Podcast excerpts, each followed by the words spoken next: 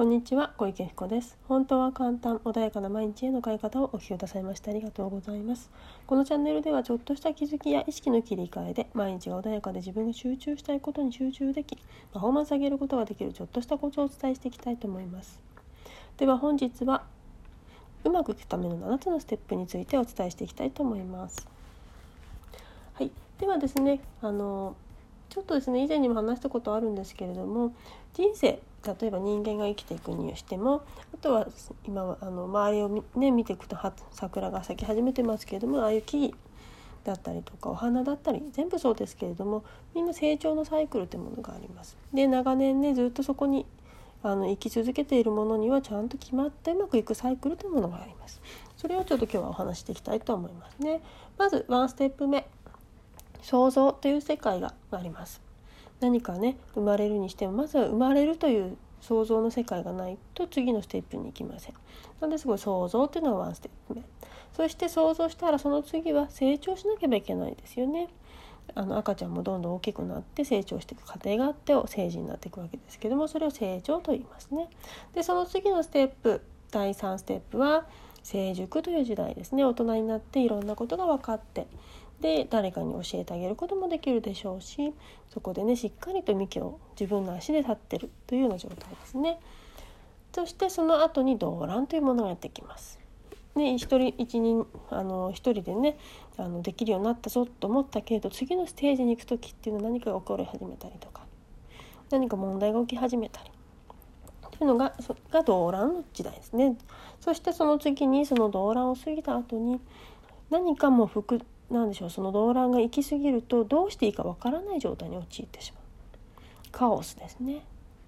カオスというステップに入ります。そしてその後そのカオスというものはもう置いとくことそのカオスの状態でいることができなくなります。そうするとドロッピングを手放すというで次のステップが来ますね。そしてその後に手放しを起こすとやはりねそれまで使った体力というのを元に戻さなければいけません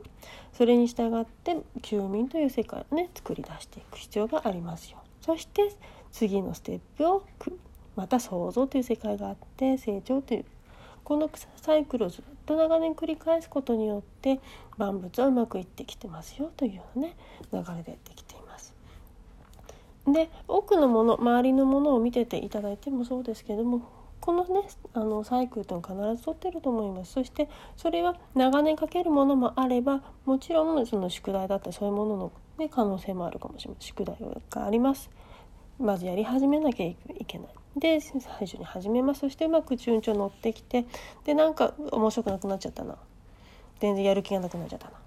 な。ということは一旦休憩をしなければいけないのでその一旦その宿題をや休むというね手放しを起こしてお休みをしてでまた次のねステ宿題をまたやり始めましょう集中してやり始めましょうみたいなそんなね小さなサイクルもそうかもしれません。それはあのな自分でねどれくらいの期間っていうものがね設定した時にそこで7つの周期を作ればいいだけなので何かこうこういう期間がありますよというものではありません。全ての状況の中でこのねサイクルをいろいろ観察していただけるといいかなというふうに思うんですけれども。じゃあですね例えば想像という世界は今ねあの木の話だったり少し人間の話も踏まえてお伝えしてきましたけれども何かというとまず想像というのは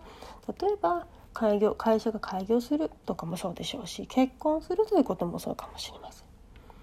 ん。であとは家を建てるということかもしれませんしお野菜にお野菜とか野菜あのなんでしょう種まきをするということもそうでしょうし赤ちゃんが生まれるということもそうですね。で株式なども始めるというのもそうかもしれませんね。株やそういうねあの投資なんかもそうかもしれません。そして成長という段階が来てでそのねあの例えばじゃあ事業だったら素晴らしいマーケティングプランが開発されるとかねそういう何かね次のステージに行くために成長するための何かですね。で株式だったり投資だったりすれば価格が上がってきますよ。っていう時代そして子供だったらちっちゃい子供がねどんどんどんどん成長していってね次のステージに行って義務教育を過ぎてるとね何か自分の中でいろいろ自分あの周りのお友達作ったりとか学校の勉強だったりしながら成長していくよっていうような。で車だったらいろんなね周りに自分の新車買ったらそこにいろんなねオプションを自分でつけてみるとか自分の好みに合わせていろんなカバーだったりクッションなんか置いてみるっていうのもそうかもしれない。でそして次のね成熟っていう世界は何かっていうとお家だったらもうある程度自分の家具も全部揃って居心地のいい状態でそこに帰ると何かリラックスできるような状態ですよね。でお仕事だったらもう一人前に独り立ちできる。そして今まではもしかしたら先輩のフォローがついていたけれども自分一人でちゃんと商談に行けるそんな状態かもしれませんね。でアスリートであれば自分の一番集中できるゾーンに入るような状態を作ることができるのかもしれませんしそして動乱っていうものは次にやってくるんですね。で動乱っていうのは今までそれで成長してうまくいって家族もね家もうまく順調にいってきた。だけどどこかねお家だったら何か故障が始まる。水道がちょっと出にくくなったなとか。あと会社で仕事が次のステージ行く。独り立ちできたと思ったのになんかうまくいかない。このあの会社さんとはうまくいかないなとか。何かちょっとしたきっかけですよね。うまくいかなくなり始めている。そういう状態。株式だ株投資だったりすればちょっと何かうん最近動きがおかしいぞって思ってるようなね状態かもしれません。で結婚生活において言えばコミュニケーションがうまく取れなくなってきちゃったなとかね恋人同士もそうかもしれません。でそしてその後にやってくるのがカオスという状態です。この動乱をねそのまんまにしておくとカオスという状態に入ってきます。せっかくねあの家の中がきれいになっていたのに何か水道がうまく出なくなってしまった。でもちょっとくらい大丈夫かな。って放置してた。そうしたらばだんだんだんだん水道が出なくなって。でうまく機能しなくなって他のところも何かうまくいかなくなって。しまいには何でどこからで漏れてるのかわからないような状態になったりとか。あとはそうですね夫婦関係だったりしたら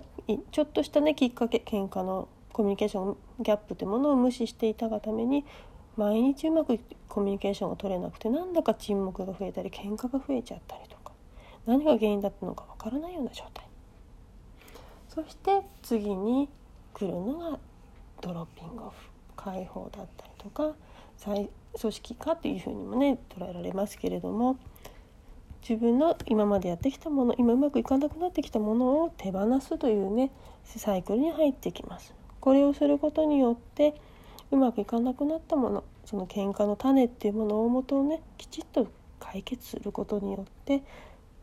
で何かそのもしかしたら疲れるかもしれません。お互いにコミュニケーションのギャップがあったんだったらちゃんと話し合いをする必要性があるのかもしれない。そしてその今まで自分たちが何でか分かんない見て見ぬふりをしていたものっていうものをねあの手放すというか会話をしてあお互いにこんなこと思ってたんだねっていうそういうものをねちゃんと発見して向き合って、ね、そのねあの向き合うっていう行為がとても怖いこともあるかもしれません。でもそれをね手放すことによってその喧嘩の種がなくなる。でもそれ放置してたらいつまでたってもそのカオスは抜けないんですね。で木々だったら簡単に秋になったら葉っぱを落とすわけです。もう持ちきれないなと思って秋は黄色い葉っぱなったものを手放すわけですね。だけど人間っていうのはとっても苦手ですその手放しというものが。